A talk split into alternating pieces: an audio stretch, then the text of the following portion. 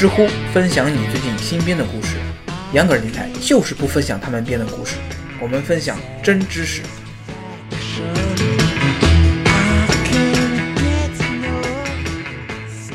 今天呢，给大家分享一个昨晚刚看的知乎文，请思考一下这篇知乎文所回答的问题：假如把一个人粉碎成原子再组合，这个人还是原来的人吗？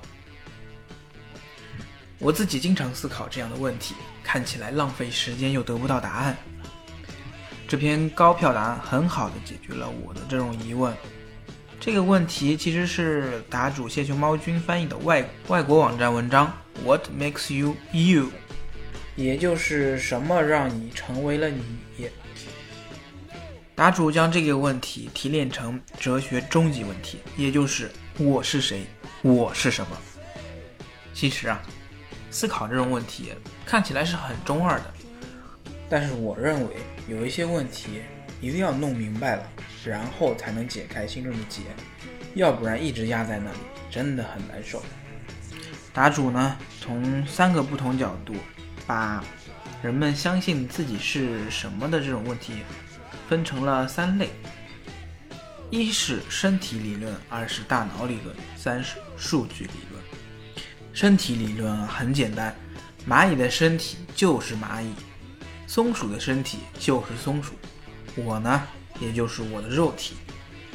上班以后的我见人低头哈腰，老铁们说我变了，但是我说我没变，只不过是体重翻了翻。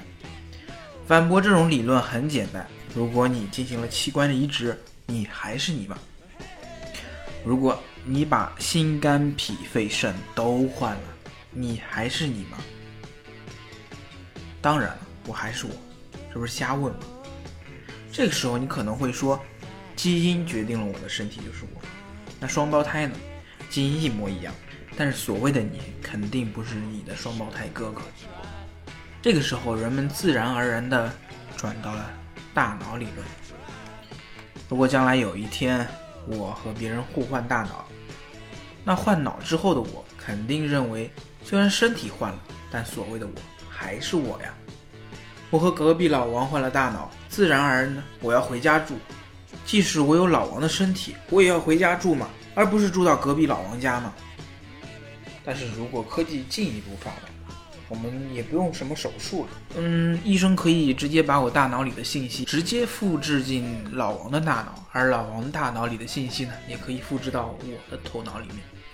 这时候，老王的那个大脑加身体就会认为他就是杨格尔，而杨格尔的身体加大脑。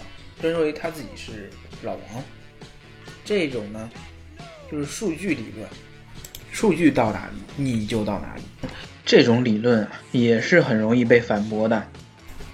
作者举了一个例子：如果科技更发达，在二十八世纪，人类可以进行瞬间传送，你在上海就可以去北京上班，用的呢是一种叫传送器的东西。啊，你从上海。就可以走进一个出发室，这个出发室扫描你的全身的每一个原子和它们所在的位置，然后把信息发到北京，同时把你在上海的这个肉体给摧毁，而北京就会同时生产一个一模一样的你，拥有着你刚才的记忆和感觉。只不过对于北京的这个你来说呢，他刚刚经历的和你一样，刚刚就在上海，眼睛一黑。一下就到北京了，而他走出北京的到达室，遇到自己的同事，遇到熟人，熟人都觉得他没什么两样，就好像你真的是刚从上海到北京一样。有一天，上海的出发室出了故障，你进了出发室，只是扫描了全身，但是你自己并没有被摧毁，而同时北京制造了一个一模一样的你。这个时候，你就会发现，你并没有真正的到北京，而且很有可能面对着既没有到北京，还要被摧毁、被杀死的命运。通过这个故事，我们了解到，用信息制造一个一模一样的你，只能是复制，而不是延续你的自我意识。这个时候呢，作者又抛出了另外两个实验，一个是细胞替代实验，从一个细胞开始，慢慢慢慢替代你身上的所有细胞，包括大脑，百分之二十、百分之三十，最后百分之一百的时候，那个你是不是还是你？第二个实验呢，也就是这篇知乎所回答的那个问题，就是说。一个人被瞬间摧毁了，然后用相同的原子把它再重新的组生产出来，这个人还是你吗？很显然，我们可以回答这个问题，已经不是我们自己了，因为在摧毁的过程中，我们已经死去。这个和北京到上海的瞬间传送是一个故事，是一个实验，所以。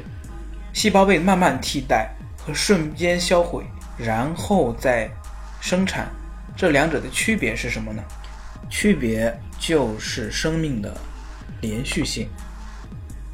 拿一个八十岁的老人举例，他可以指着自己六岁时的照片，说那就是他自己。但那照片上六岁的小孩，他身上的细胞可能没有一个活到了八十岁，也就是说。